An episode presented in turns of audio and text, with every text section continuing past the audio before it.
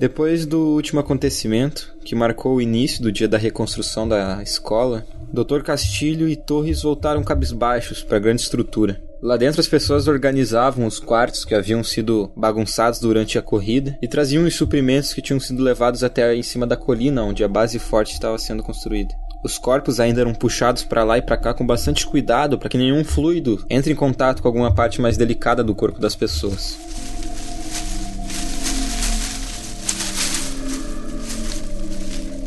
Às vezes é possível escutar algum gemido ou reclamação vinda dos homens. Parece que apesar de tudo a moral continua boa. Afinal, todas as coisas que estavam ameaçando antes o, a grande estrutura acabaram por ser derrotadas.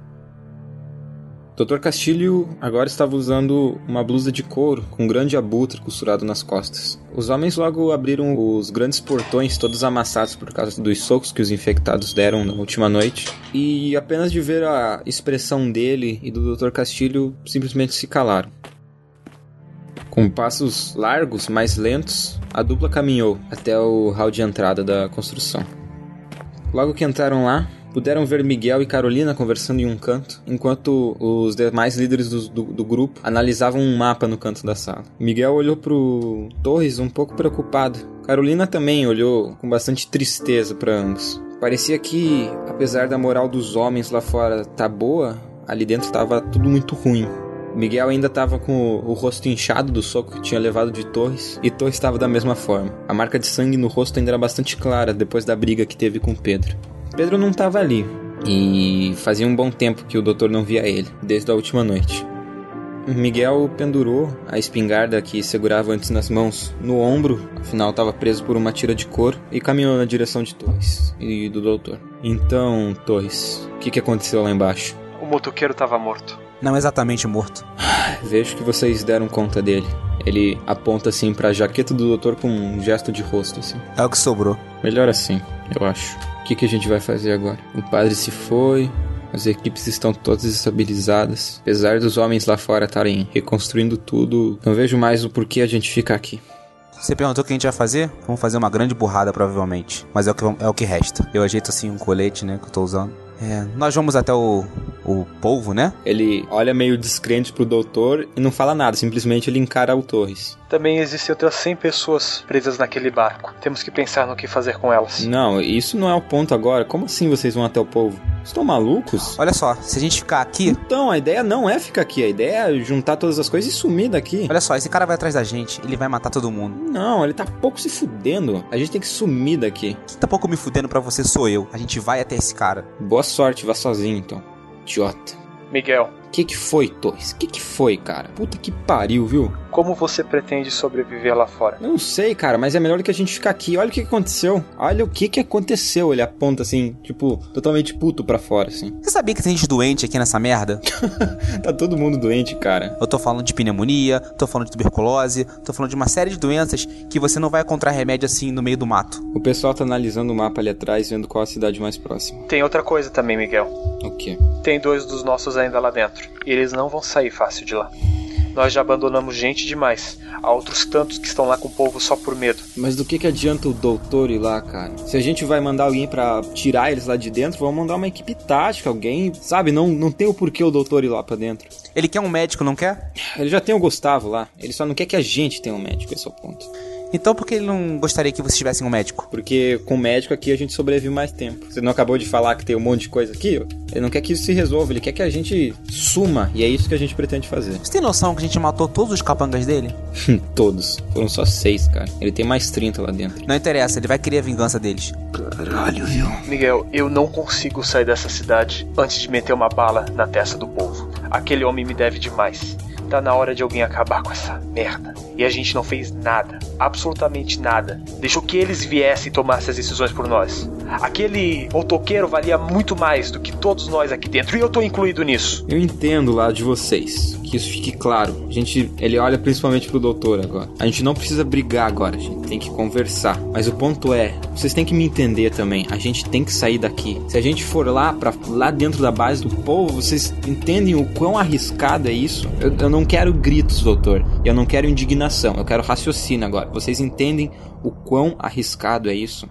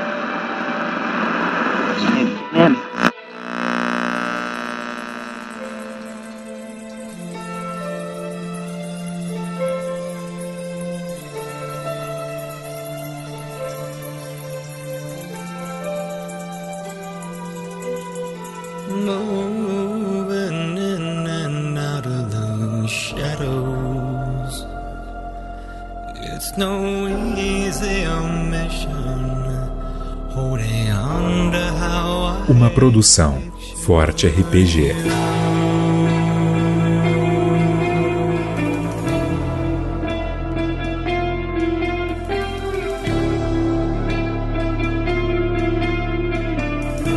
Estrelando Rafael Guimarães e Luiz Beber.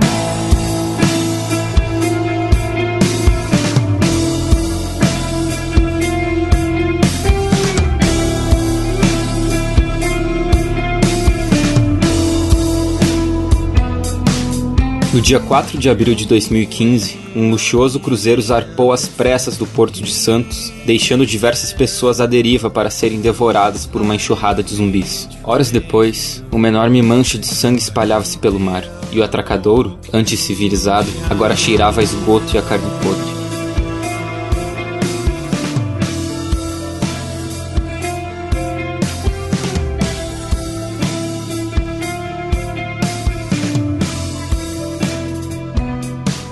O Dr. Castilho isolou-se na área médica do desbravador e cuidou noite e dia das pessoas com o máximo de empenho. Não porque tinha um dom ou uma verdadeira vocação em ajudar, mas ele precisava fugir da realidade e esquecer que longe dali o mundo havia desaparecido.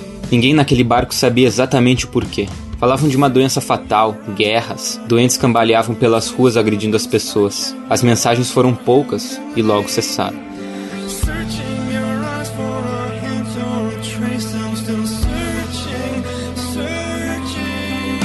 Tavares Camelo não teve dificuldade em se aproveitar da situação. O que era considerado o fim do mundo, para ele tornou-se um verdadeiro cruzeiro. Bebida, mulheres, drogas, ele era o chefe do submundo do desbravador. Enquanto Vladimir era Deus, ele vivia divertidamente como o diabo perto das caldeiras do navio.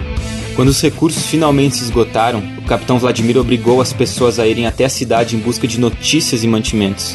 Afinal, seis meses era mais do que o suficiente para que os governos controlassem a situação. Contudo, as equipes que iam para a costa brasileira nunca voltavam. Um jogo de azar terminou por unir as figuras mais estranhas daquele navio: Camelo e o Dr. Castilho. Eles foram enviados na última expedição que iria até a cidade de Nova Esperança. Porcamente armado, o grupo embarcou com a seguinte missão: trazer mantimentos, remédios e principalmente manter o médico vivo. Por mais problemático que Castilho pudesse ser, ele manteve muitas pessoas saudáveis dentro daquele mundo onde a sombra da morte pairava por todos os cantos. Eles tiveram uma recepção muito complicada. Emanuel Torres os encontrou no porto e os salvou de um grupo de homens não muito amigáveis. Capangas do povo, disse ele. Esse nome percorreu a espinha do Dr. Castilho, mas ele não sabia exatamente o motivo. Livre dos vivos, agora eles tinham que lidar com os mortos. Deixaram alguns amigos para trás e correram até a base onde Torres e muitos outros se refugiavam, um lugar bem longe do alcance dos tentáculos do povo. Lá, uma paz desconfortável mantinha as pessoas vivas sobre um tênue fio de esperança. Dentro de um antigo monastério cercado por poderosas muralhas, o padre Vanderlei Miller ajudava os sobreviventes com seus escassos recursos. Ele rezava por um milagre em seu santuário e se desesperava em orações. Mas Deus estava mudo. Deus havia esquecido Nova Esperança. A cada dia, pessoas caíam mortas na mesma intensidade que lágrimas escorrem no rosto de uma mãe que vê seu bebê ser enterrado sem ao menos entender o que é a brisa fresca de uma tarde de outono batendo no rosto. A expedição comandada por Camelo acreditou que havia perdido um de seus membros para os zumbis, mas na verdade o garoto foi encontrado pelos capangas do povo. O pequeno Michael, em seu desespero, falou o que sabia. Eles têm um doutor! gritou. Ele é um cirurgião! Aquele tal de Torres está com ele. Me deixe voltar ao navio e o capitão os dará de presente para você. Voltar ao navio? disse o povo em meio a gargalhadas. Assim, ele estrangulou o garoto com suas próprias mãos, como se elas tivessem poderosas ventosas. A última coisa que Michael pensou foi em sua mãe e o calor que sentia ao debruçar-se em seu colo numa infância muito perdida.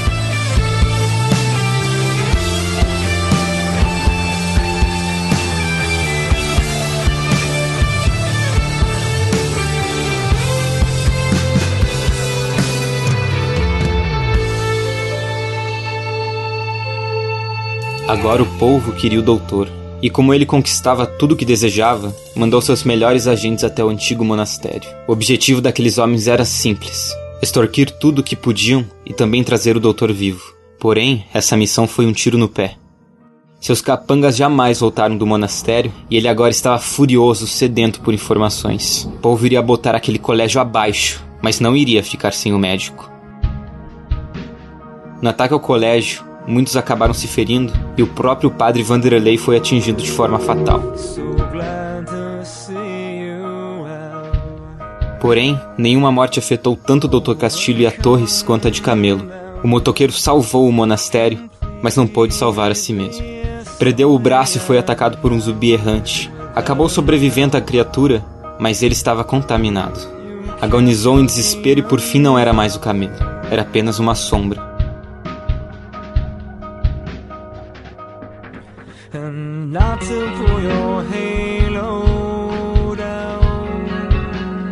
Antes de morrer, ele tirou o seu colete de couro. Você sabe, a coisa mais preciosa para um motoqueiro é o seu colete. E Camelo não admitiu vagar como um monstro vestindo aquilo. Ele retirou o casaco com o braço que lhe restava e o depositou de forma carinhosa na grama, como se fizesse seu próprio enterro. Sentou-se diante dele e esperou.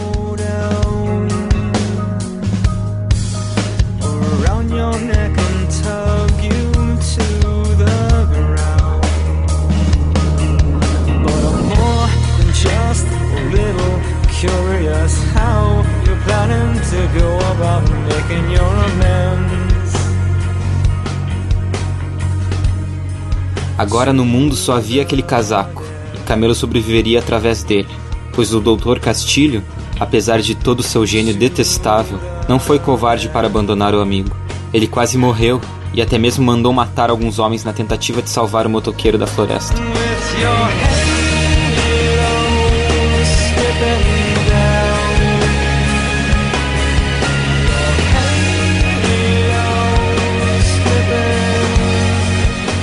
Agora, o Dr. Castilho tinha os olhos negros e furiosos. Agora ele vestiu um colete. E nesse colete havia um grande abutre.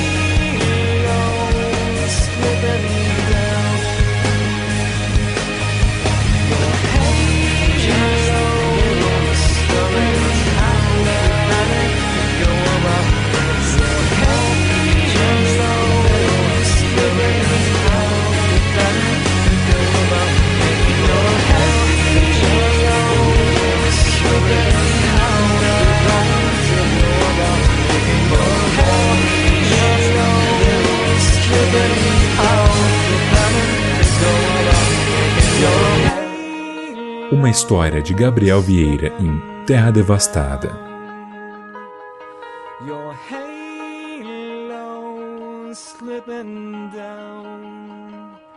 To choke you now.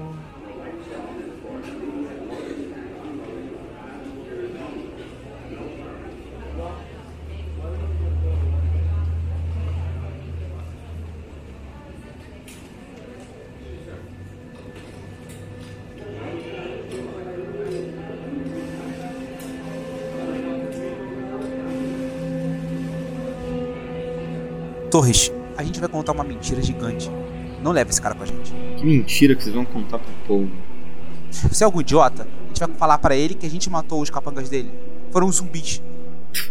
Tá bom. E ele vai acreditar nisso, porque os zumbis também vão ter acabado com todo mundo aqui. Ele não vai vir atrás das pessoas aqui. Tá, e vocês vão lá como emissários de paz falar isso pra ele. Nós vamos lá pedir para ele nos aceitar. E eu vou como prisioneiro. Certo. Então vocês meio que vão se entregar e. Para fazê-lo acreditar que não existe mais gente aqui. Torres, você realmente acha que o povo vai levar tranquilamente você se entregar pra ele? Você, sabe? Qualquer um poderia ir lá. Mas você? Eu acho que o sonho dele é esfregar na minha cara as decisões que eu tomei. Não, o sonho dele é o mesmo sonho que você tem, cara. Meter uma bala na sua cabeça. Então ele vai meter uma, uma bala antes. O que, que vocês precisam pra fazer isso? Miguel, eu mandei pessoas aqui pra morte.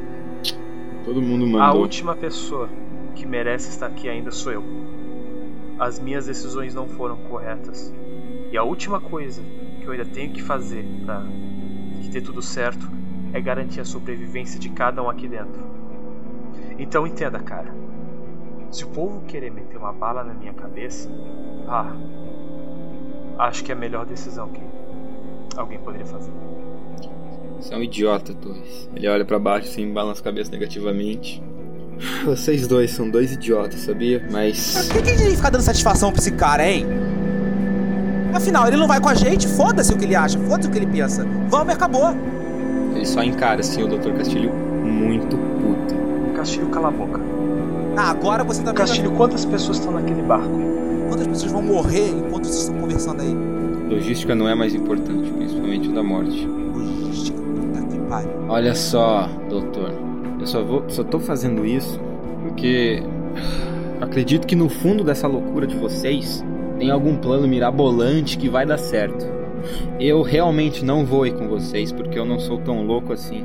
E eu sei que você vai querer alguém que fique cuidando da Bianca, Torres. Ponto seguinte: o que, que vocês precisam para fazer isso? Ou vocês só vão descer lá correndo e falar, ó, me entrego? Não funciona assim. O que, que vocês precisam? Como que vocês vão chegar lá? Se vocês realmente acham que vocês simplesmente aparecerem na porta lá da fortaleza, ele não vai pedir para alguém descer um tiro na cabeça de vocês? Como que vocês vão fazer isso? Como que vocês vão entrar lá dentro? Agora estamos planejando, Miguel.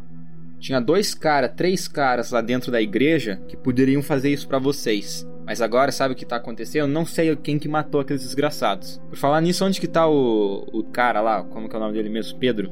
Não sei, cara, acabei de voltar aqui. Ele vai com vocês? Vai, claro. Tá. Ô, Carolina! Oi, Miguel, o que que foi? Ele, ela meio que olha de canto assim pro doutor, pro Torres. É. Acha o Pedro pra mim e traz ele aqui pra mim, por favor. Tá bom. Ela olha pra, pro, pra dupla ali. Tá tudo bem com vocês, doutor, Torres? Não respondo. Eu apenas aceno a cabeça. Já, já trago ele aqui, Miguel. Tá bom, muito obrigado.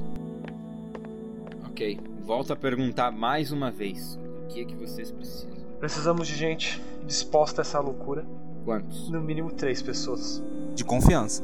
Incluindo o Pedro, tirando o Pedro. Tirando o Pedro, é claro. E vamos precisar de algum motivo para conseguirmos entrar lá dentro. Bom, vocês têm um médico. O problema é falar pra eles antes que vocês têm um médico. Antes que eles atirem em vocês. A gente não vai entrar apontando uma arma para eles. A gente vai bater na porta da casa dele. Ele não mora numa casa, cara. Foda-se onde ele mora. Olha só, doutor, você me chama de burro tantas vezes, mas você já ouviu o nome de onde ele fica? Hum. Fortaleza. Ele tem homens 24 horas por dia dando a volta naquela porra. E qualquer pessoa que simplesmente entre lá ou chegue perto, não tem conversa. É tiro. Tchau. A gente não vai chegar lá facilmente. Acho que vocês estão fan- fantasiando muito. Isso não é castelo medieval. Realmente não. Bem pior que isso. De qualquer forma, três pessoas. Você tem alguma ideia melhor de eu conseguir os remédios? Ir pra próxima cidade. Aonde que fica a próxima cidade? Dois dias de viagem daqui. Olha, as pessoas do barco estão esperando a gente voltar. Se a gente não voltar, eles vão presumir que a gente morreu. Vocês têm rádio lá no barco? Porque o povo tem barcos. Não faço a mínima ideia. Eu sou um médico. Tá bom, doutor. Ô, Leandro! O Leandro vem correndo ali pra perto de mim. O que, que foi, Miguel? Você conseguiu alguma notícia lá do barco deles? Ainda nada, cara. E isso não é muito bom. Tá bom. Tá. Não, tudo bem, vai. O Leandro sai sem sem responder nada. Eu olho pro médico quando o Leandro fala que não tem nenhuma notícia do barco. Eles estão bem. Você tem certeza? Quantas pessoas tinham lá dentro? Ah, parecia que são mais de 100, um pouco. Tá, eu vou conseguir esses três caras pra vocês. Mas eu volto a dizer isso, é loucura. Depois que eu vi lá fora, nada é mais loucura. Você que acha, doutor? Ele dá as costas e sai andando.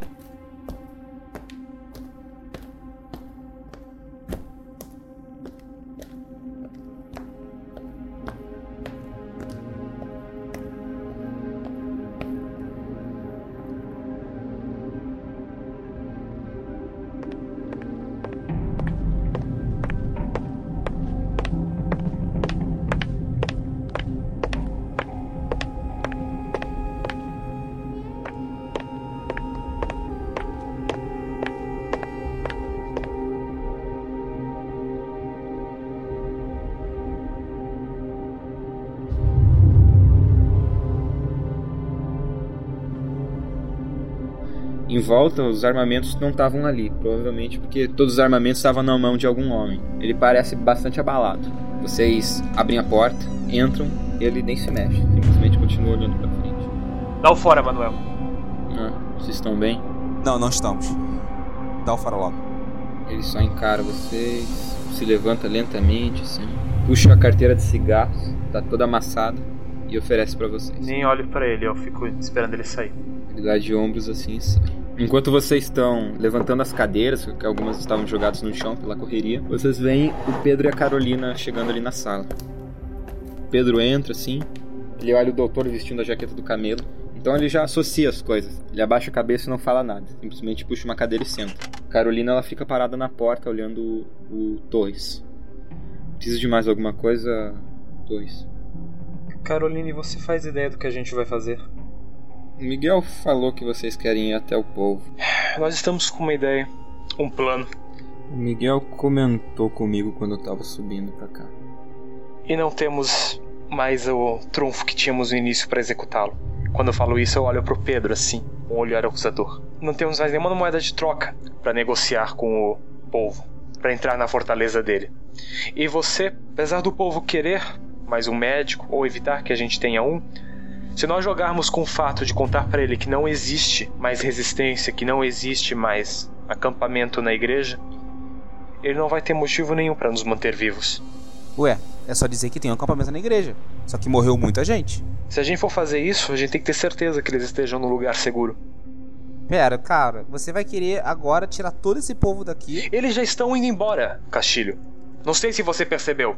A Carolina entra, fecha a porta. Enquanto vocês estão discutindo, ela se senta em uma das cadeiras também. Não adianta a gente ficar esperando que vai dar tudo certo aqui.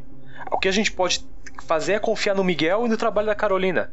Agora, aquelas pessoas no barco talvez ainda tenham uma chance. Torres, Eu olho para ela. eu vou com vocês. Miguel me pediu e eu aceitei a proposta. O Pedro escutou, ele. Bom, vocês não precisam saber dos detalhes. Eu vou com vocês. Tá, a gente tem que saber dos detalhes sim. Todo mundo tem que estar sintonizado numa história só. Porque se a gente chegar lá e cada um contando uma versãozinha do que aconteceu, vai dar problema. Esse povo não parece nenhum retardado. E ele não é. O Pedro olha assim pra vocês. O problema é que o Miguel diz que mais nenhum homem quer ir com a gente. Mas ele conversou com os demais líderes e parece que eles concordaram em esperar aqui pra ver se essa nossa missão dá certo. Tomara que o, o povo não queira checar se a gente tá falando a verdade ou não. A ideia é que aqui tá tudo destruído e não tem mais pra onde vocês irem, certo? Sim. Bom, eu posso falar com o Miguel pra ele levar as pessoas de novo pras colinas. E o barco? O cruzeiro? Não sei como ele pode ser útil numa situação dessa, simplesmente. Nós não conseguimos entrar em contato com eles. Não sabemos o que está acontecendo lá. É, isso é um problema. Porque, bom, o povo tem barcos. Talvez a resposta conseguimos descobrir entrando lá. Nenhuma notícia do, dos dois que estão lá dentro, não. Faz dias que eles não mandam nada pra gente. Provavelmente a vigilância está muito pior agora. Sim. O povo deve estar muito nervoso, muito brabo, principalmente porque o Anderson Guilhermino não voltou pra lá. E pode ter certeza que logo logo ele vai mandar mais gente aqui pra conferir o que, que aconteceu. Eu me incomodo na cadeira assim, agito minha chaqueta. E a Bianca Torres? Ela tava perguntando por você lá embaixo. Eu tô tentando me convencer que tô fazendo isso por ela. Afinal, Torres, essa Bianca é o que é sua? Logo depois que o doutor faz essa pergunta, a Carolina ergue o rosto e olha pro Torres também.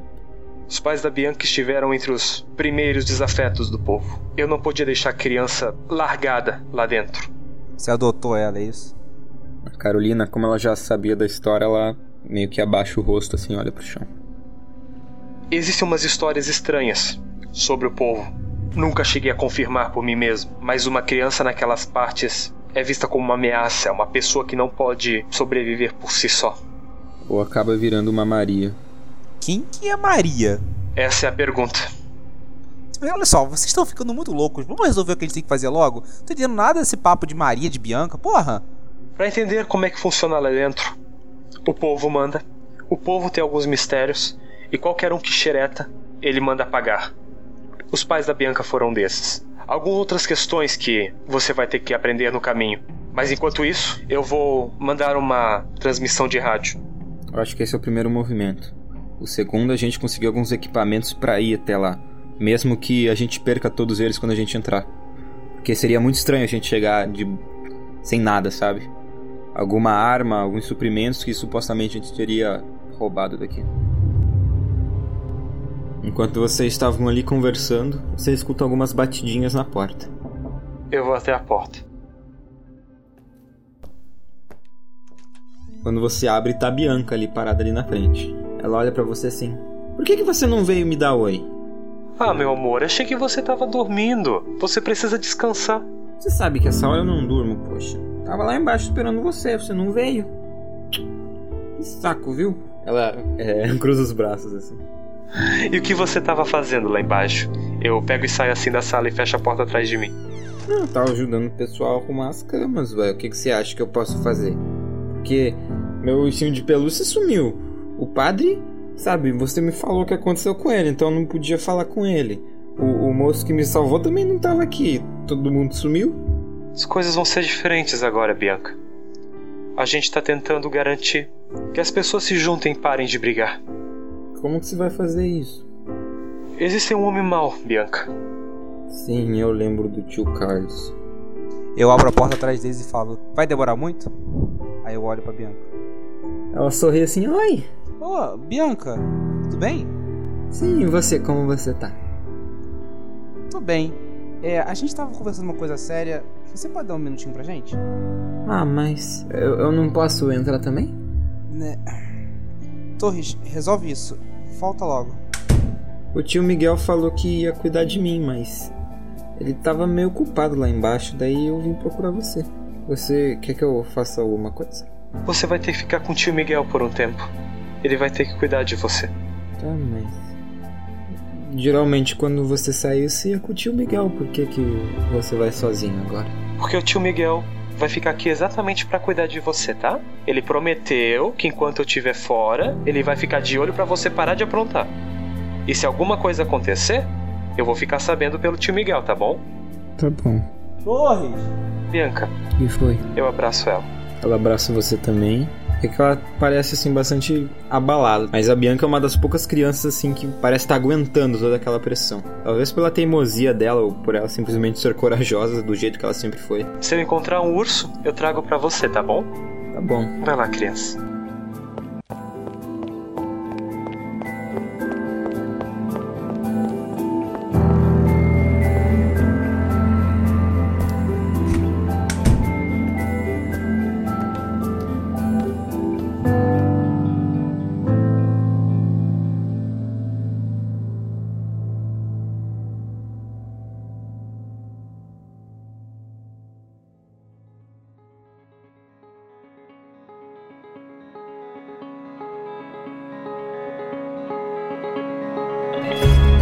Horas se passam. Lá em cima, no último andar do colégio, o Leandro, a Carolina e o Thor estão trancados em uma sala, onde o Leandro tinha montado uma pequena base de rádio improvisada. O Leandro levou um bom tempo para sintonizar a frequência que o povo e os homens dele usam, porque todo dia eles mudam isso.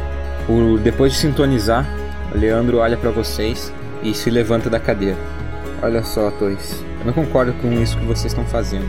Acho que era muito melhor a gente empacotar tudo e sair daqui. Mas a gente conviveu muito tempo que eu acho que talvez eu devesse esse trabalho para vocês. De qualquer forma, é só apertar aquele botão ali e falar.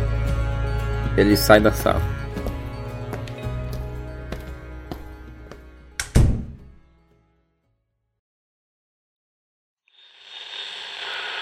Aqui é da parte da. de uma parte que não está interessada mais em permanecer na existência do padre. Temos informações de que vocês estão aceitando novas pessoas. Temos uma oferta: armas, nós e um médico por abrigo.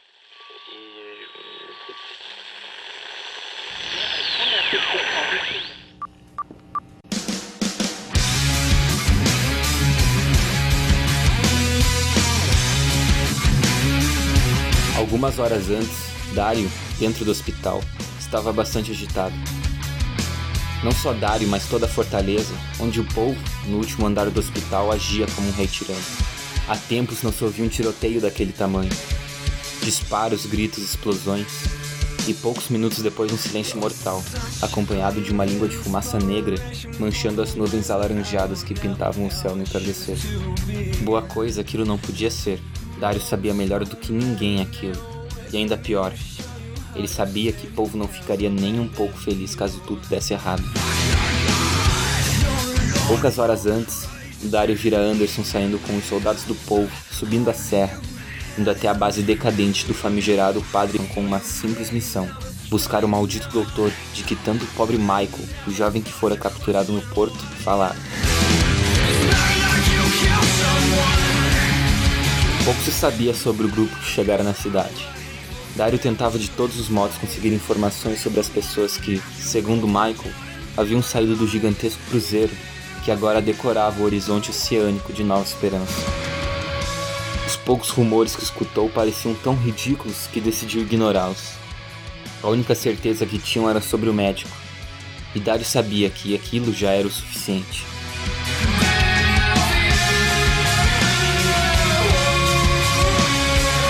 Por fim, dia havia acabado, e a noite tomava conta de tudo, junto de tiros esporádicos que vinham da base do parque. Dario continuou a observar o horizonte apocalíptico pelas pequenas janelas da sala de suprimento no terceiro andar do hospital. Margot, a senhora que era responsável pela contabilidade de todos aqueles itens de sobrevivência e grande amiga de Dario, o observava, preocupada. Dario, tá tudo bem? Tudo bem, Margot. Não se preocupe comigo. O que será que tá acontecendo lá fora, hein? Não sei. O Anderson subiu lá em cima, né? É, pela fumaça. Isso não pode ser coisa boa. Margot se levantou, deu alguns passos até o lado de Dario, ficou parado do lado dele olhando, olhando o horizonte também.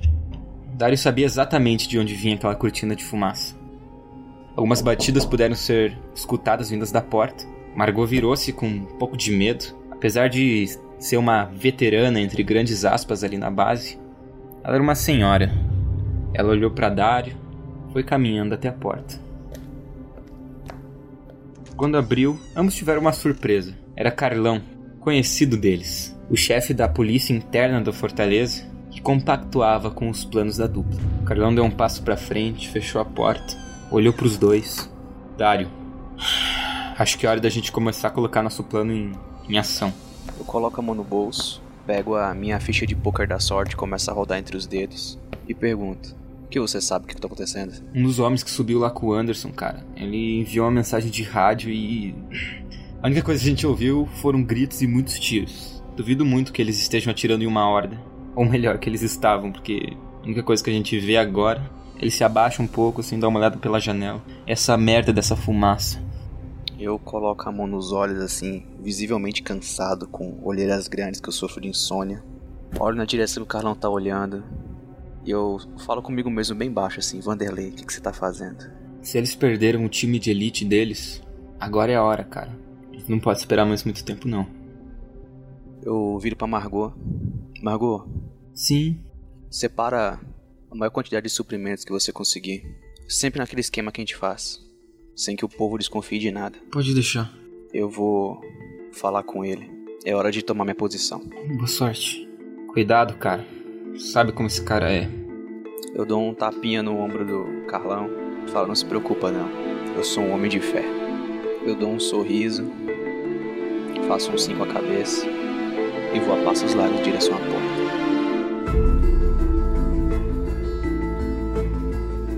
Dario foi caminhando até a porta e abriu com cuidado, dando uma olhada para os dois lados. Achou muito estranho não ver muito movimento por ali. Os guardas provavelmente estariam lá na muralha, tentando identificar algum movimento na cidade. O próprio povo tinha dado essa ordem, uma vez que ele esperava a chegada de algum sobrevivente do que quer que houvesse acontecido lá em cima. Mal sabia ele que todos seus soldados estavam mortos. Apesar de já ter se passado algumas horas desde o final do tiroteio, a preocupação de todos ainda era grande. Porque eles sabiam que uma hora ou outra o povo mandaria um grupo subir a serra para ver o que de fato havia acontecido. O hospital, sempre fortemente guardado, estava com menos da metade do seu efetivo. Achando estranho caminhar pelo hospital vazio, Dario foi até o elevador, que funcionava através de um gerador movido a gasolina, o único combustível que havia sobrado, estocado no porto. Apertou o botão e escutou o elevador subindo, e com um estrondo as portas se abriram, porém continuaram abertas depois de Dario entrar. As luzes lá dentro se apagaram. Isso deu certeza para Dario que a fortaleza agora estava caindo. Tudo estava acabando junto com o aumento da loucura do povo. Aquilo não se tratava mais de uma fortaleza, mas sim de um barraco protegendo um bandido. Saiu do elevador pensativo e deu de cara com um jovem soldado do povo, provavelmente recém-recrutado dentre os moradores da fortaleza. Ele observou ele com um pouco de receio e disse: é, Senhor, o gerador parou de funcionar. Você. Eu vi que você chamou o elevador. Você se importa de subir pelas escadas? Eu dou um sorriso pro rapaz. Falo, não, rapaz, de forma alguma. É, mas por que, que o gerador pode funcionar? Eu pensei que nosso, nosso suprimento de gasolina estivesse aguentando firme. Eles tiraram do gerador para colocar na caminhonete que subiu lá em cima e. Alguém vai ter que buscar mais no porto. Hum, Ele tava. Ele parece. O, o jovem ele parece bem preocupado, assim, sabe? eu olho pra ele assim, de cima a baixo. É, você foi selecionado pra ir pro porto, rapaz? Não, não, mas meu pai foi. Seu pai foi? Sim, sim. Hum, você está com medo? Ele parece um pouco impressionado com a pergunta, sabe? Ele olha pra você de cima a baixo também, analisa seu terno batido. Ele tá com uma pistola no coldre preso no cinto. Ele coloca as mãos no bolso, um pouco sem jeito. É, é, não, não, não. Eu, eu iria se, se, se fosse preciso, sabe? Ele olha pra baixo, assim, meio. Eu olho assim, olho pros lados, eu baixo o tom de voz. E se eu conseguir com que seu pai não vá nessa expedição? Ele ergue a cabeça lentamente. Mas. Como, como que você faria isso? Bem, você deve ser novo por aqui, mas eu era um promotor de justiça bem influente quando o mundo ainda era um mundo. Ele ergue as sobrancelhas, assim.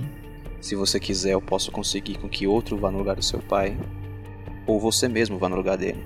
Quanto isso vai me custar? Sua lealdade, rapaz. Eu preciso de alguém novo que esteja disposto a aprender para fazer alguns serviços para mim.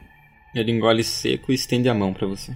Eu dou um sorriso pra ele, tem uma aparência inocente, uma aparência que transmite confiança, aperto a mão dele com firmeza. Qual o seu nome, rapaz? Júlio, Júlio. meu turno é lá embaixo. Caso você consiga isso, você pode me avisar ou, não sei, mandar alguém. Sim, sim. Não se preocupe com isso. Eu cuido dos meus. Obrigado, Dário. Ele dá uma tapinha no seu ombro assim e desce a passos largos as escadas. Dário sabia que o escritório do povo era no último andar. Na verdade, o escritório era a casa dele. Lá dentro tinha de tudo: as camas, uma mesa grande, vários troféus de batalha. Troféus entre grandes aspas. Coisas do povo. Lá ele organizava tudo, tinha suas reuniões, fazia seus jantares, e lá ele, ele conseguia seus sócios e parceiros.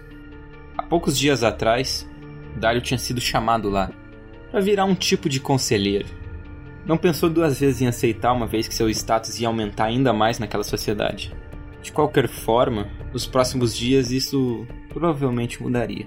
Dario subiu as escadas com tranquilidade e chegou no corredor principal do quarto andar com passos largos. Dois homens estavam parados na porta do escritório de povo e olharam para Dario sem, sem muita desconfiança. Afinal, sabiam quem era ele. Boa noite, senhores. Boa noite, Dario. É, Tudo bem? Claro. O chefão tá aí? Tá, tá. é, Quer falar com ele? Sim, sim. Você poderia me anunciar, por favor? Claro, só, só um pouquinho. Ele abre a porta, abre só uma fresta, passa meio que se esgueirando, fecha a porta atrás dele.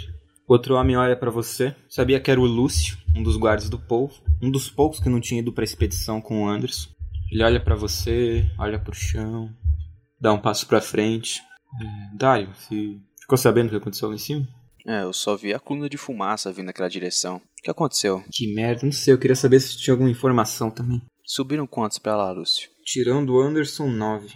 Nove dos nossos, ah. Todo mundo, cara. Todo mundo. Você vê que ele tava. Ele tá bem transtornado, assim. Ele. É, o Lúcio, assim como outro cara que entrou na, na sala do povo, usa trajes militares. Percebe que o povo guardou aqueles, aquele tipo de equipamento justamente pra guarda dele, pra guarda do hospital. Olha assim, você tá nervoso, Lúcio. Fica calmo, a gente vai resolver essa situação, como a gente sempre fez. Ah, tudo bem, tudo bem. A porta se abre. O outro homem dá um passo pra fora, fala: é, Dário, pode entrar. O... Ele tá ali comendo. Quando a porta se abre, você percebe uma mesa comprida, mas bem simples, como se fosse uma sala de reunião. Na ponta da mesa está o polvo comendo. O polvo é um cara bem simples, digamos assim. Um homem de pele clara para o moreno. Ele tem grandes entradas, apesar de ter o cabelo um pouco comprido. A barba tá por fazer. Na mão ele usa um grande anel de ouro. E é a única coisa que ele ostenta no corpo. Porque as roupas são simples. E se você o visse na rua num dia comum, diria que ele é um homem comum também. Mas Dario sabia muito bem que ele não era um homem comum. O povo olhou para Dario um pouco sério, engoliu um pedaço de carne que estava comendo e apontou para uma das cadeiras com um rosto. Eu faço uma expressão de nojo pela, pela sujeira, pela degustação forçada do polvo. Disfarço, penso comigo mesmo, esse porco, e vou andando até a cadeira. Me sento. Ele larga os talheres simples, olha para você e viu que ele tá comendo uma refeição simples: arroz, feijão e carne. Apesar de ser uma, re... uma refeição simples, é uma iguaria naqueles tempos. Ele olha para você, olha pro prato, aceita um pouco? Eu balanço a cabeça e Não, senhor, obrigado. Eu já comi minha ração de hoje. Certo. Ele empurra o prato pro lado. Então, o que, que aconteceu? Bem, senhor, estão todos os homens falando sobre o evento no colégio, querendo informações. Eu temo que o pânico se instale dentro da fortaleza. Não, não, não, não. Isso não tem a mínima chance de acontecer. Ele se ajeita na cadeira. Olha só, Dari. A gente nem sabe ao certo o que aconteceu lá em cima. Pode ter sido um ataque surpresa, mas eu tenho certeza que os rapazes do Anderson sabem se cuidar. E o Anderson também, enfim. Confio neles. Capaz de daqui a pouco um deles bater no portão aí. O problema, senhor, é que e se eles não voltarem? Nós temos que pensar em tudo. Passamos por tanta coisa, melhor prevenir do que remediar. Ele aperta as sobrancelhas assim, olha com o olho meio fechado para você. Como assim, Dário? Bem, senhor, é, eu ouvi dizer que há um médico com o pessoal lá em cima. Sim, sim, sim. Bem, o ideal seria trazê-lo para cá de forma mais amigável possível. Eu faço uma ênfase nesse possível com aspas entre os dedos. Não, o médico sem dúvida será muito bem recebido aqui, da mesma forma que o Gustavo foi. O problema é se alguém vier com esse médico. Sabe que eu não posso garantir, né? Uma boca mais para comer é um problema mais para mim. Bem, senhor, se levarmos em consideração que talvez 10 dos nossos não retornem, teremos vagas. Eu deixo no ar a, a ideia. Se for pra gente trazer pessoas aqui para dentro, tem que ser pessoas qualificadas, Dário. Pessoas como você, como Gustavo, como Carlão, sabe? Pessoas de confiança que saibam fazer alguma coisa de útil para a sociedade aqui dentro. Tô cheio de vagabundo andando na rua, chutando, chutando pedra, não fazendo porra nenhuma. E aí a gente tem que ficar, faz... ficar fazendo o quê? Ficar mandando esses caras pegar gasolina no porto, aí morre meia dúzia e volta quem importa, sabe? Ele fala isso com uma, uma naturalidade extrema, como se fosse a coisa mais comum do mundo. Se incomoda muito, assim, não só Dario, mas quase todo mundo que conversa com ele. Eu tiro um lenço que eu tenho no bolso, assim, bem encardido, mais limpo, só a aparência de encardido. Eu passo na boca, assim, diante o nojo que eu estou sentindo desse homem. Dou um suspiro. Bem, senhor, sobre a gasolina, talvez eu tenha uma lista de nomes mais apropriados para buscá-la, se o senhor me permite, é claro. Quem? Então, senhor povo, eu tenho uma lista aqui de nomes. Eu puxo um papel do bolso, entrego para ele, com homens que eu considero fraco observando eles. São homens que eu considero praticamente criminosos, mas como bem, eu não sou mais promotor. Então eu acho que seriam homens ideais para irem nessa expedição e eventualmente conseguirem o que nós precisamos e nós logo eliminamos os fracos. O que o senhor me diz? Deixa eu dar uma olhada aqui. Vontade, senhor. Ele puxa o papel pra perto dele, abre a folha. Júlio, esse cara acabou de entrar aqui, tava afim de treinar ele, parece um rapaz bom, você tá. Por que você quer mandar ele? Ah, senhor, muitos anos de prática convivendo com marginais, eu reconheço um de longe. Você olha pra cara do rapaz, você vê que ele é um trombadinha. Vai dar problemas pra gente. Pode confiar. É, se você diz, tava querendo mandar o pai dele. Rapaz meio problemático, o cara tem uns 40 anos, não sei se você já viu ele por aí. Ah, sim, senhor, de vista, de vista. Mas, enfim, ah, é um homem qualquer. Mal sabe usar uma arma, pelo que me disseram. Então, seria mais inútil do que qualquer outra coisa. Ô Lúcio! A porta se abre, o soldado que antes estava conversando com você entra. Sim, sim, chefe. Manda alguém lá embaixo reunir esses caras e. esquece a equipe antiga lá pra pegar a gasolina, só manda juntar esses caras aqui. Não, sim senhor, sim senhor. O cara entra a passos largos, pega a lista e sai dali. Eu dou um sorriso de canto de boca, assim, porque tá funcionando. A porta se fecha, o povo olha pra você mais uma vez. Bom, a gente tem que esperar agora mais algumas horas. Ele vai caminhando até a janela, dá uma olhada lá. Aquela cortina de fumaça que cresce ao longe. Vamos cuidar disso daqui, Dário. A gente não pode deixar essa fortaleza cair. Senhor, você aceitaria mais uma sugestão minha? Se não for lhe incomodar, é claro. Ele ergue a sobrancelha assim, vira só o pescoço assim, olha pra você. Como se quisesse que você falasse.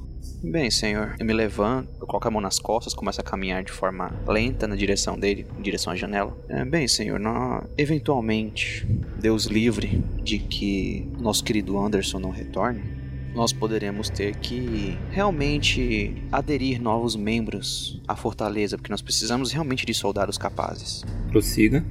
Mas, como nós dois sabemos, o Vanderlei é um fraco. E tenho certeza que estão muito infelizes lá em cima.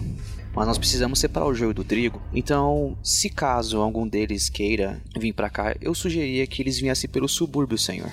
Assim, somente os capazes chegariam até nossas portas. Ele vira o rosto para a janela novamente. O subúrbio fica exatamente atrás do hospital. Se o Dario pudesse dar uma olhada nele, ele veria desolação total. É uma, uma zona basicamente feita por casas, e entre essas casas há um mar de infectados. É uma boa estratégia. Acho que se alguém optar vir de forma pacífica, deve passar por esse teste. Ele jura o corpo, volta a caminhar na direção da mesa, passando por você. Na verdade, sabe como funcionam as coisas, né? Sempre manda o Anderson dar uma atentada neles lá em cima, falando que tem vagas.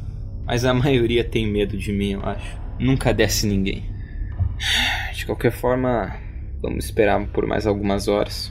Ver se alguém entra em contato. Então, eu decido o que, que a gente faz. Senhor, nós somos os 144 mil, Senhor, que sobreviveram ao apocalipse. Somente os melhores de nós têm o direito de herdar a terra prometida. A justiça divina está aqui agora. Se o Anderson não voltar, bem, nós estaremos com problemas. Faça o seguinte, então. Fale com o Robson lá em cima, o. Vocês conhecem ele, operador de rádio. Vê lá se ele consegue alguma coisa. Depois volte para suas tarefas cotidianas. Eu viro as costas para ele com um olhar de desprezo e vou em direção à porta. Os soldados te olham, sem muita expressão, fecham a porta e esperam que você se afaste.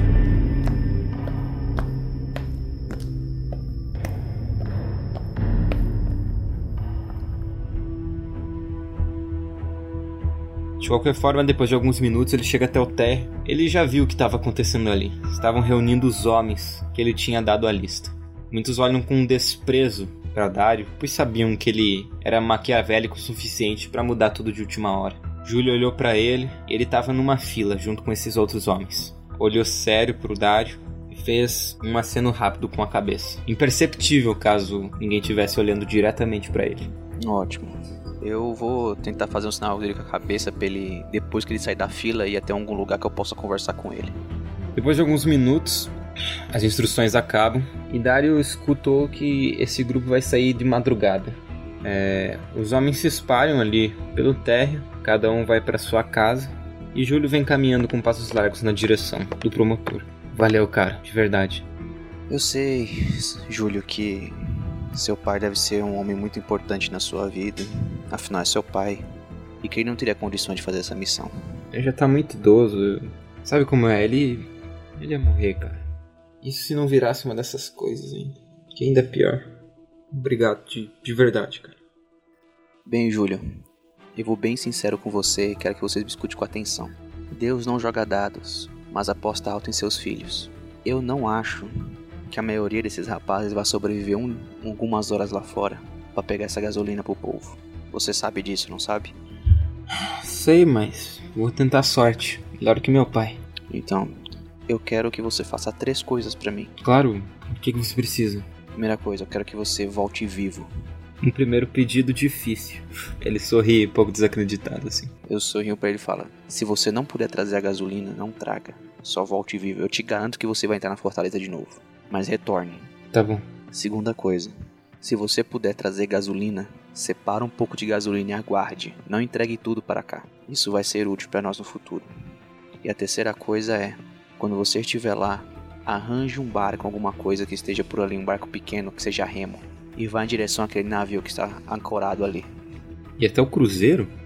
Exato. Mas pra quê? Você vai entregar uma mensagem pra mim. Eu não sei se você percebeu, mas essa fortaleza tá desmoronando. A gasolina foi o primeiro sinal, aquela coluna de fumaça foi outro. Se nós não tivermos apoio de gente de fora, aquelas horas vão invadir aqui dentro e todas as nossas famílias estarão em perigo. Você tá armando uma guerra, você tá entendendo isso? Entenda como uma mudança no tabuleiro. Vá até o navio, procure o capitão, seja lá quem estiver no comando, e fale para ele que nós temos uma proposta. Nós temos recursos, nós temos homens capazes, nós temos um lugar bom para ficar. Enfim, vê o que você consegue e volte. Volte vivo. Tá. Eu vou ficar de olho no seu velho, não se preocupa não. Vou deixar. Ele olha pros lados, assim, vendo se ninguém tá olhando e sai caminhando dali do canto onde vocês estavam. Eu dou outro sorriso porque tá realmente dando certo até agora. E vou fazer o que o povo me ordenou, que é até lá em cima falar com o pessoal do rádio. Dario para na frente do elevador e aperta o botão como de costume, mas a luz não acende. Ele dá meia volta e volta a subir a escada. Depois de alguns minutos, Dario chega finalmente ao terraço, onde tinha sido construído uma um casebre de madeira, bem simples, feito às pressas, onde funcionava a base de rádio. Ao sair, Dario já podia ver lá dentro da- do casebre um rapaz vestido, vestindo chinelos e só de shorts, mexendo em alguns botões aleatórios, enquanto parecia procurar alguma frequência. Ele olhou pra você assim meio estranho. Oi? Oi, Robson, tudo bem? Eu dou um sorriso pra ele. Amigavelmente, assim, dando um tapinha nas costas dele quando eu chego perto. O que que você quer, Dario? Ele tá bem, bem estranho assim. Então, eu vim aqui a mando do chefão. Você. Ele pediu pra eu dar uma verificada aqui se você consegue alguma. algum contato com o pessoal do Anderson. Ele olha pra você. Não, não, não consegui nada, só aquela gritaria mesmo. Gritaria. Tiro voando tudo que é lado, gente gritando. Eu coloco a mão no ombro dele assim, olho para o horizonte, para sinal de fumaça, para cidade destruída. Isso me lembra uma passagem, Oséias 13, 16. Esta terra virá a ser deserta, porque se rebelou contra seu Deus. Bem, tenta de novo aí, eu quero ter certeza que nós não temos contato que o chefão tá pedindo. Sabe como é que é, né? Eu não posso simplesmente deixar batido. Eu dou um sorriso malicioso para ele. Ele tá meio nervoso, assim, ele percebe. Você percebe que a sua presença ali deixa ele bem nervoso. Você se encosta numa das paredes da, do casebre ali e vê ele tendo, mexendo na, naquela parafernália que é o rádio. que Você não entende Eu fico ali encostado na bolhufas. parede, eu tiro meus óculos, tem uma lente trincada, eu começo a limpar ele com meu, meu pequeno lenço. Pego minha ficha, começo a ficar brincando com ela nos dedos, pacientemente esperando ele achar um sinal. As horas se passaram lentamente. Dario ficou observando a grandiosa base do povo através da pequena janela da sala de rádio. A cidade parecia morta. Estava totalmente escura e as poucas pessoas que conversavam lá embaixo tinham suas vozes suprimidas pelos sons dos mortos que estavam no subúrbio. Era uma sensação estranha. Estavam seguros ali, mas estavam presos, totalmente presos. De qualquer forma, após tentar se entreter de algum jeito, Dario escutou o Robson falando com alguém no rádio enquanto o sol começava a aparecer. Ele parecia bem nervoso, olhou para Dario, observou o rádio, então falou um pouco receoso. Eles. Eles querem falar com o povo, cara. É o Torres. Eu engulo em seco. Ah, o Torres. Ah, por que não o Vanderlei tá falando? Por que, que tá, o Torres tá falando? O que aconteceu lá em cima? Eles disseram que todo mundo morreu lá em cima. Todo mundo mesmo. O tiroteio puxou uma horda e. Nossa, cara, puta merda. Todo mundo morreu, cara. Todo mundo. Até o Vanderlei morreu, cara. Até a porra do padre. A sorte é que. Pelo que ele tá falando aqui, pelo menos. Eles ainda estão com o médico. Eu suspiro, engulo em seco, fecho os olhos por algum momento. Eu sabia que isso ia acontecer. Eu falei pro Vanderlei não fazer isso, que ele ia matar todo mundo. Eu puxo um, um maço de cigarros de qualidade que eu tenho separado dos suprimentos que eu, às vezes eu pego. Deixo em cima assim da, da mesa do rádio pro Robson, como se fosse um presente. Falo, eu vou trazer o povo aqui. E eu vou andando em direção ao quarto do povo, contando comigo mesmo. Já nos devorávamos uns aos outros há muito tempo, antes dos mordedores aparecerem. Agora só, temos, só estamos sendo mais sinceros. Que merda.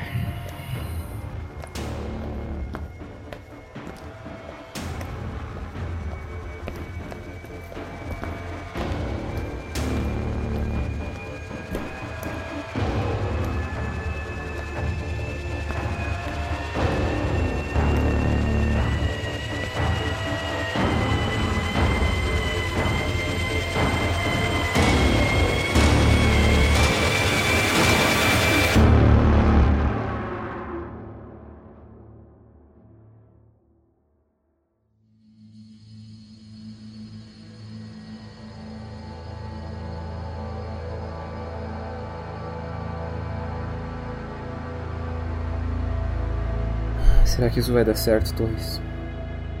Alô? Quem é que tá falando aí? E você conhecia muito bem aquela voz. Alô, porra! Responde! É o Emanuel Torres. Ai, olha só quem tá vivo! Qual que é a história aí então, hein, Manu? Qual que é a história? Seus homens nos atacaram, povo. Não, não atacaram não. Mas prossiga, vai, eu vou fingir que, que acredito na tua história. Nós conseguimos rechaçá-los. E eles mataram muitos dos nossos. Ah, bom, eles fazem bem o trabalho deles. Quanto estavam vivos. O Anderson tá morto? Me responde, Torres. O Anderson tá morto? O Anderson, bem como muitos dos nossos, Foda-se o de vocês. agora vagueiam pela porra da floresta, zumbificados pela horda que os seus homens atraíram junto com eles. Sabe de uma coisa, Torres? Eu estou literalmente cagando pra vocês aí em cima, sabe? Mas. Você, você sabe o quanto eu gostava do Anderson, não sabe? E olha, vocês estão realmente destruídos aí? Realmente, me responde assim. Então? Eles ainda têm as armas dos seus homens. Eles estão bem armados. Tá, e o que, que eu quero fazer? Você vai fazer o quê? Vai pegar as armas enfiar no rabo e trazer aqui, porra? Eu não vou conseguir, eles perceberiam. É, deixa eu entender o que, que você tá falando. Primeiro você fala que o Anderson tá morto. Depois você fala que você quer voltar pra cá, você. Eu não tô entendendo muito bem. O que, que você quer. O que, que você tá fazendo, Toys? O que, que você tá fazendo? Depois que o padre morreu e o comando ficou nas minhas mãos por menos de uma hora, eu acabei enviando pra morte muitos homens. Tá aprendendo bem, hein? Eu acho que eu compreendi agora o que você queria dizer. Que bom. Parece que entrou alguma bosta dentro da tua cabeça, porque olha, você era um realmente. Você era um tremendo um babaca e parece que continua sendo.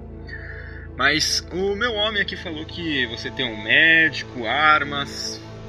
Como que é a história aí? Você falou, falou, falou e acabou não falando nada, sabe? Não tô, não tô entendendo. Seja bastante objetivo, você sabe que eu gosto disso, né? Objetividade e tudo mais. Eu não tenho mais motivos pra ficar aqui, povo. Tá, e você quer vir pra cá? É isso? Eu estou oferecendo o médico, armas e a minha dedicação a você de novo.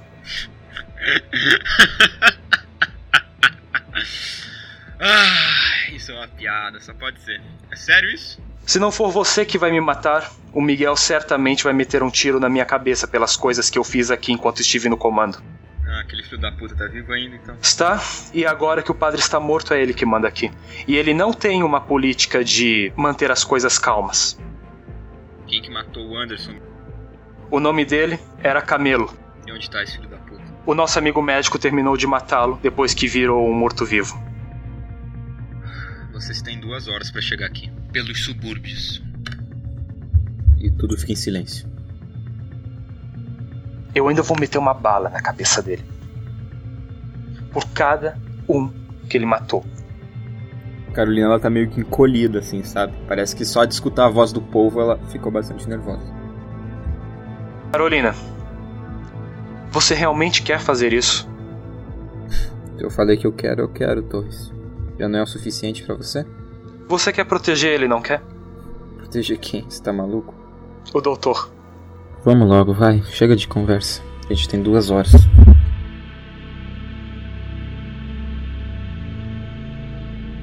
Enquanto isso, o doutor e o Pedro uniam alguns suprimentos. Estavam nas salas de, de equipamentos, onde ali estavam várias coisas no chão e tal, bastante bagunçadas.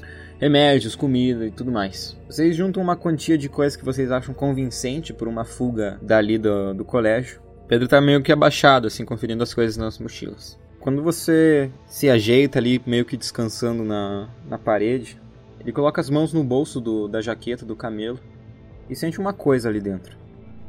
Que porra é essa? Quando o doutor puxa a, que estava ali dentro, ele percebe que era uma carta de baralho. Um set de copas? O Pedro olha assim. É, ué, você não lembra que eles deram uma carta para cada um de nós aqui dentro? Hum, eu joguei minha fora. Palhaçada isso. Ele simplesmente olha assim para baixo e continua juntando as coisas. Eu pego a carta e jogo ela fora. Pedro se levanta, pega a carta e dá ela de novo para você. Fica com você. Acho que talvez lá dentro seja útil. Tem os espiões deles lá, não sei. Talvez eles peçam alguma identificação. Um set de copas é uma identificação? Você é louco, né, Pedro? Tá. Métodos deles. Eu não questiono. Afinal, pode funcionar. Se funcionou até agora. Bom, tô com a carta de um homem morto. Eu não sei como isso pode me dar sorte, né? Às vezes ajude. Não sei. Eu tenho a minha ainda. Ele se abaixa e continua juntando as coisas. Qual é a sua carta? Ah, eu não lembro. Acho que tá lá em cima. Depois eu pego lá.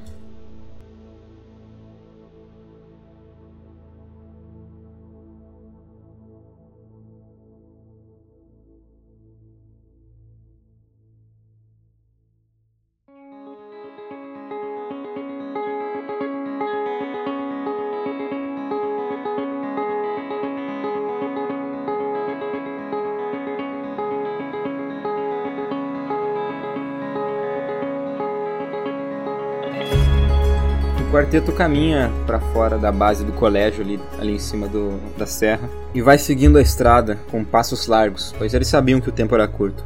Já haviam se passado 20 minutos desde que o Torres tinha feito a ligação com o povo e a descida da serra não era nada fácil, principalmente porque uma horda estava espalhada por ali.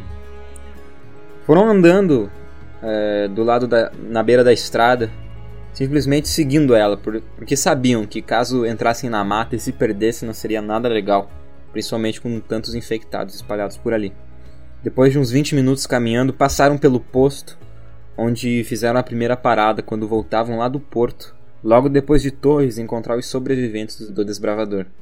De qualquer forma, continuaram a caminhar, e por mais estranho que aquilo fosse, era difícil a presença de um infectado ou outro ali na estrada. Todos que vocês encontraram passaram com bastante facilidade, porque eram grupos espalhados e era fácil se desviar ali pela mata logo depois da beira da estrada. De qualquer forma, continuaram a caminhar. E caminharam muito até chegar lá embaixo. Eu tô muito ofegante descendo a, a serra. Eu falo, gente, para, para. Não tô aguentando mais, tô muito cansado. Gente tem menos de uma hora, a Carolina disse. Não dá pra parar, vamos.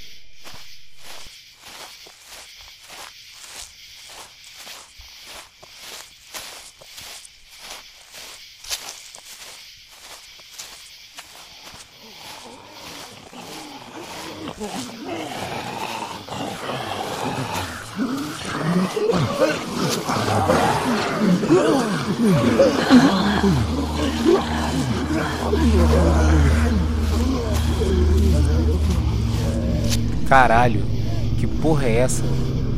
Até o Pedro se assusta um pouco. Só estava no subúrbio, o lugar para onde o povo tinha atraído todos os zumbis.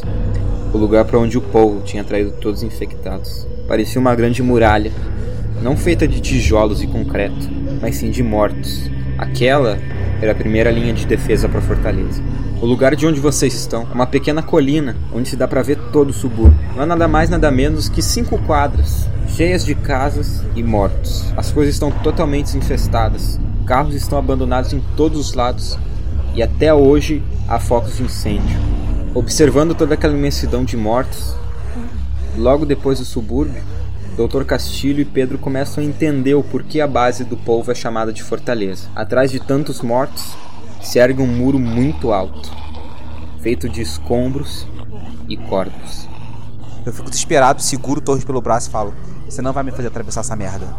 Fala mais baixo. A Carolina olha braba assim pra ele.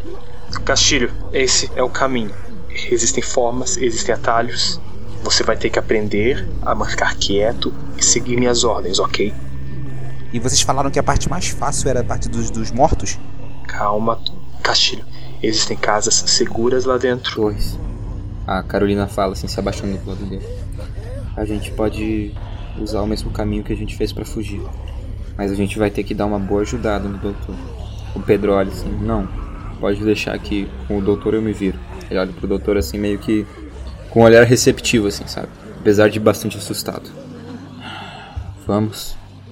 Bom, se essa é a única maneira, eu engatilho minha arma, ajeito meu colete e falo: se eu morrer, o que é muito provável, eu vou levar no mínimo uns 10 desses aí comigo. Pode ter certeza. A marcha continua. Quanto mais vocês se aproximam do subúrbio, mais o número de mortos aumenta. Até ficar em uma parte intransponível. Tudo que vocês veem são muros e mortos. Muitos mortos. Os gemidos são horríveis. O odor entra queimando nas narinas de vocês. Aquele cheiro de morto parece que penetra cada pedaço do corpo, não só o nariz. Vocês se sentem sujos, vocês se sentem com medo. A Carolina guarda o rifle, prendendo ele pela tira de couro no ombro, e puxa um pé de cabra que estava guardado na mochila, com a ponta de fora. Ela olha pro Torres e fala: Vamos passar ali pela direita. Se a gente derrubar aqueles dois, a gente consegue pular o muro. Como é que a gente vai subir aquele muro? A Carolina pode subir pelo telhado e arremessar a corda dela pra gente. Me dá esse pé de cabra. Você sobe o muro e eu ajudo a lidar com essas coisas. Só não sei exatamente como que eu faço. Você pega essa ponta e coloca na nuca deles. É fácil. No 3. Vamos lá, Castilho. Um, dois. Antes do 3, eu saio correndo com o pé de cabra na mão e me aproximo de um dos zumbis que tá à direita. Eu cravo o pé de cabra na nuca dele. Quando ele cai de joelhos, eu vejo que minha mão treme desesperadamente. Eu olho em volta e fico muito assustado com aquele bando de zumbi em volta de mim e deixo o pé de cabra cair no chão.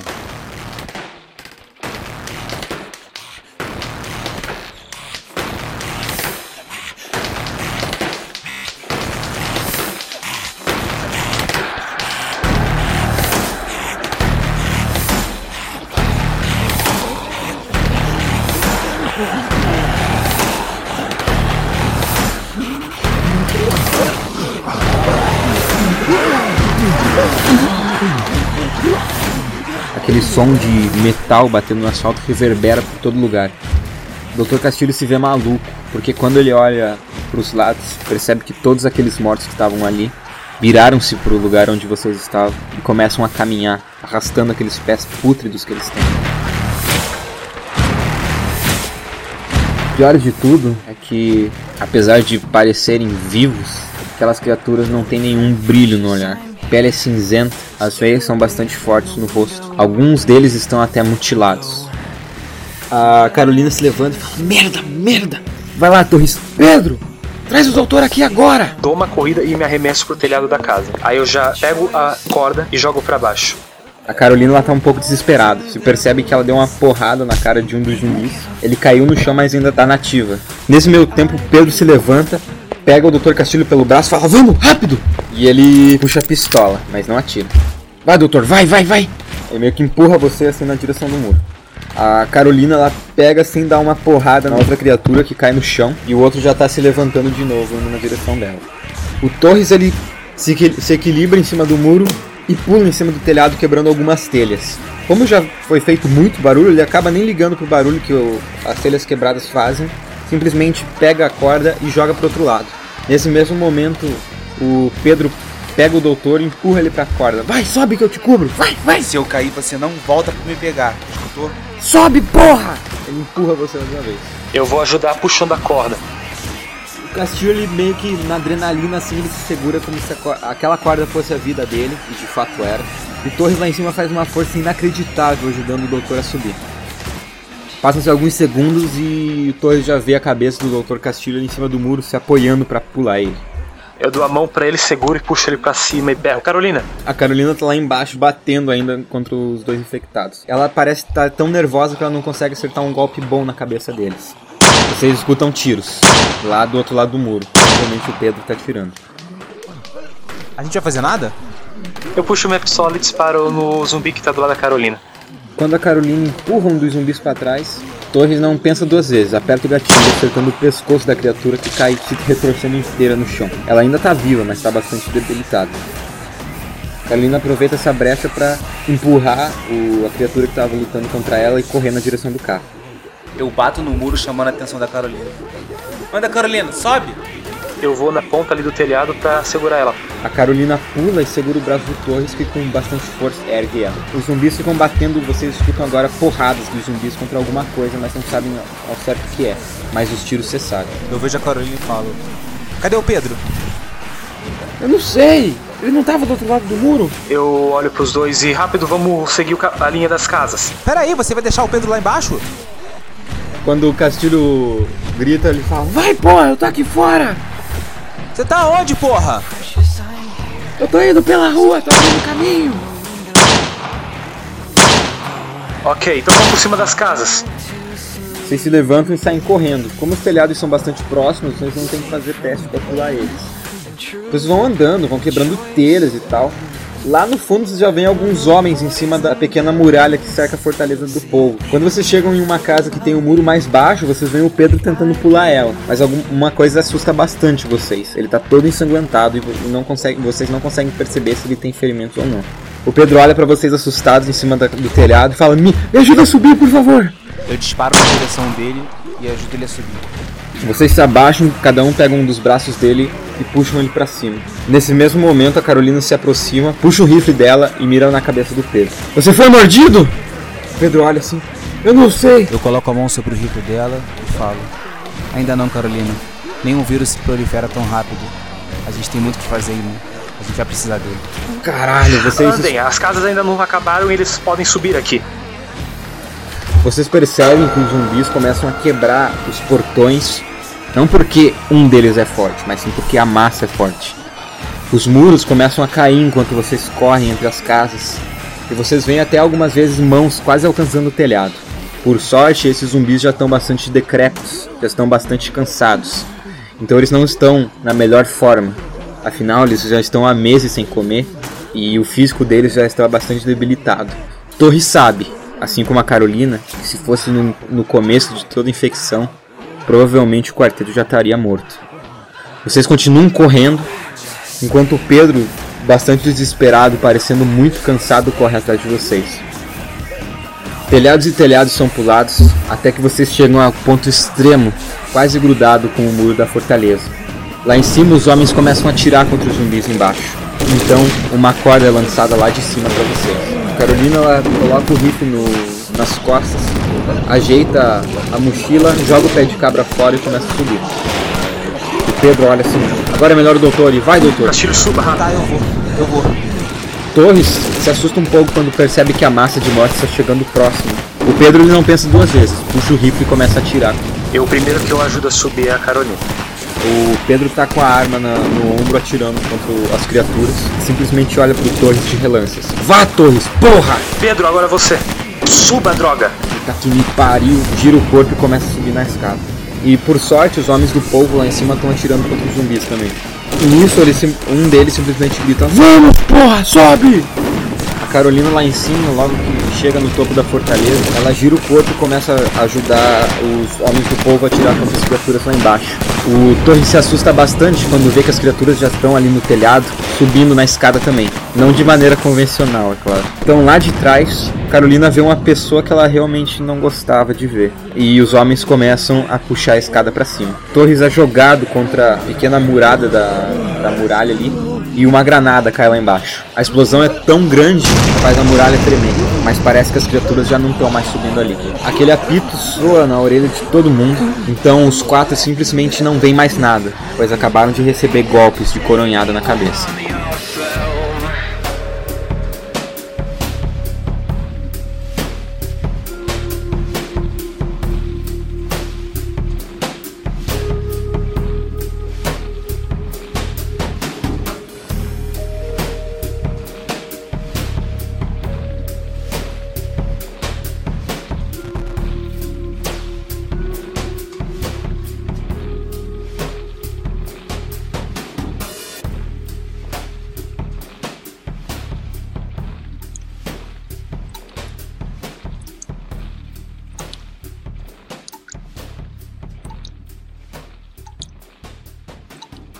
Escuridão.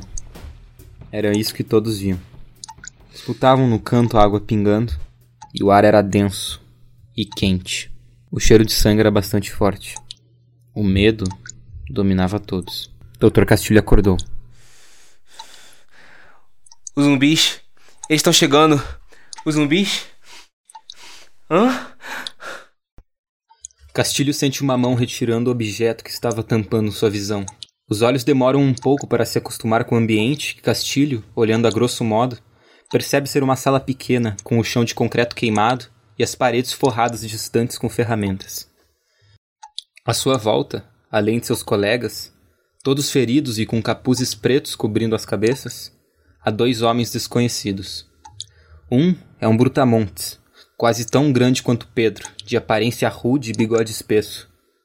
Já o outro, que estava vestindo um terno muito gasto e utiliza um óculos com lentes trincadas, tem feições bonitas, apesar do rosto estar fechado em uma expressão preocupada. Que lugar é esse? Aonde que eu tô? Cala a boca. Onde estão os zumbis? Eles iam matar a gente. Cala a boca, porra. Torres! Cala a boca, Castilho, por favor. Vamos logo com essa palhaçada. Quem que é o médico? Eu sou o médico, seu pedaço de merda. E o Brutamontes ali? Quem é? É o Pedro. Ele tá vivo ainda? Ei, leva o grandão lá pra fora.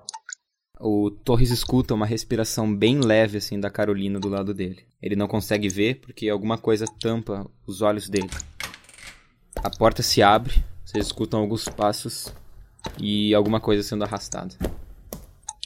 A porta se fecha mais uma vez. Você que é o médico então? Como é seu nome, doutor? É assim que você trata um médico? Quando você precisar de mim aqui nessa espelunca? Cala a boca. Como é que é teu nome, porra? Marcelo. Marcelo Castilho. Ótimo. É de você mesmo que eu precisava. Vem comigo. Não, me solta! Mas e o Torres? O Torres? Esquece o Torres, cara. Vamos logo. A propósito, eu me chamo Dário. Os dois se afastam. Castilho olha de relance para Carolina e Torres ainda amarrados e encapuzados. Os dois, por mais incrível que pareça, permanecem em silêncio. Ele balança a cabeça e sai. Passos pesados entram pela mesma porta. Castilho olha aquele homem que estava entrando e tem absoluta certeza. Aquele. Aquele homem. É ele, não é? Eu apenas olho pro Dr. Castilho, dou um sorriso triste e balanço a cabeça afirmativamente. Eu olho pra ele assim, mas não esboço reação nenhuma, como se eu não acreditasse que ele veio pessoalmente me ver.